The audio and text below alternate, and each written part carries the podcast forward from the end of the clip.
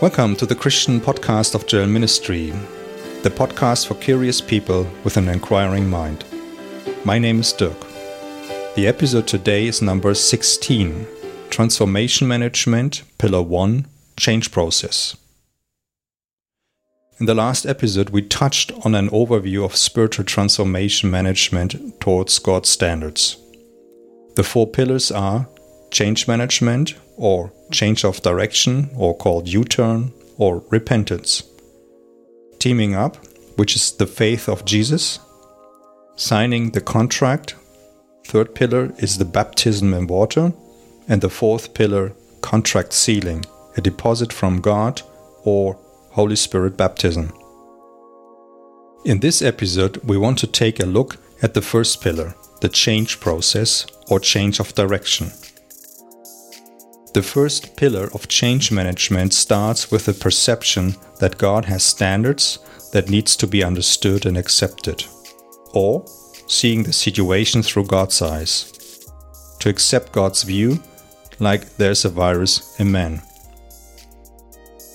This should be paired with the awareness that our life must undergo a course correction. Practically, this means to initiate a U turn or a change of direction. Let's take an example. Imagine you're on a highway heading south. Via radio or cellular phone, you get the information from your company that the direction is wrong and the right location is in the north. What are you doing? You get off the next exit and take the northbound track. You correct the direction. Let's take a second example. You build a car in a factory you realize at one point that the car will be not registered if the car has no mirror mounted. What are you doing? You initiate a change, a modification to the construction plans and correct the additional installation of the mirror. Everything boils down to the fact that we are approaching the standard of God step by step. It is therefore a process and not a one off event. It can be described as a U turn, pointing step by step into the direction of God's standards. The full U turn would be a 180 degree turn. Or it can also be seen as a kind of compliance check against God's standards with corresponding correction loops. We move away from God's standards, realize that a course correction is necessary, and make a U turn. The biblical word is repentance, Repentance in the Greek meaning is change of mind or change his mind. In the New Testament, you can read in Acts 2:38, "Repent and be baptized every one of you in the name of Jesus Christ for the forgiveness of your sins." Repentance makes another aspect clear. A forgiveness to God is required. This is where the foundation of the cross comes into play you may check episode 14, The Solution of God. Let's take a short look on the process. There are three steps repentance, forgiveness, and initial corrective steps. So, repentance is a change of direction. The second step is forgiveness based on the cross and the blood of Jesus. And the third one, initiate corrective steps. That's in short.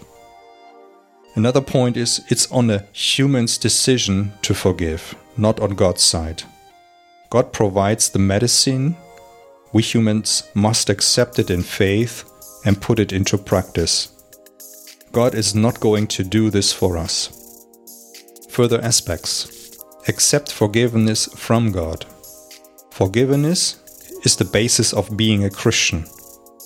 No repentance without forgiveness. Okay, let's take a look on the areas where do we have to change direction. What are the levels where we should make a U-turn? There are three items. Item number one is words, the second is action, and the third one is thoughts. So it's in the realm of words, first one. It's in the realm of actions, second one, and the third one is in the realm of thoughts. We can read in Acts 19:18, But many of those who had believed came and confessed, and that's the point here, their deeds, confessed their deeds, their wrong actions. So, this is where we can learn from.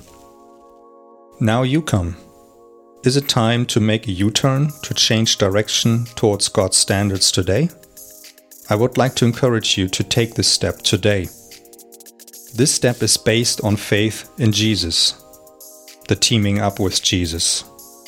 When you take this step, you will realize that Jesus is meeting you. This is a secret that cannot be described. Let's summarize.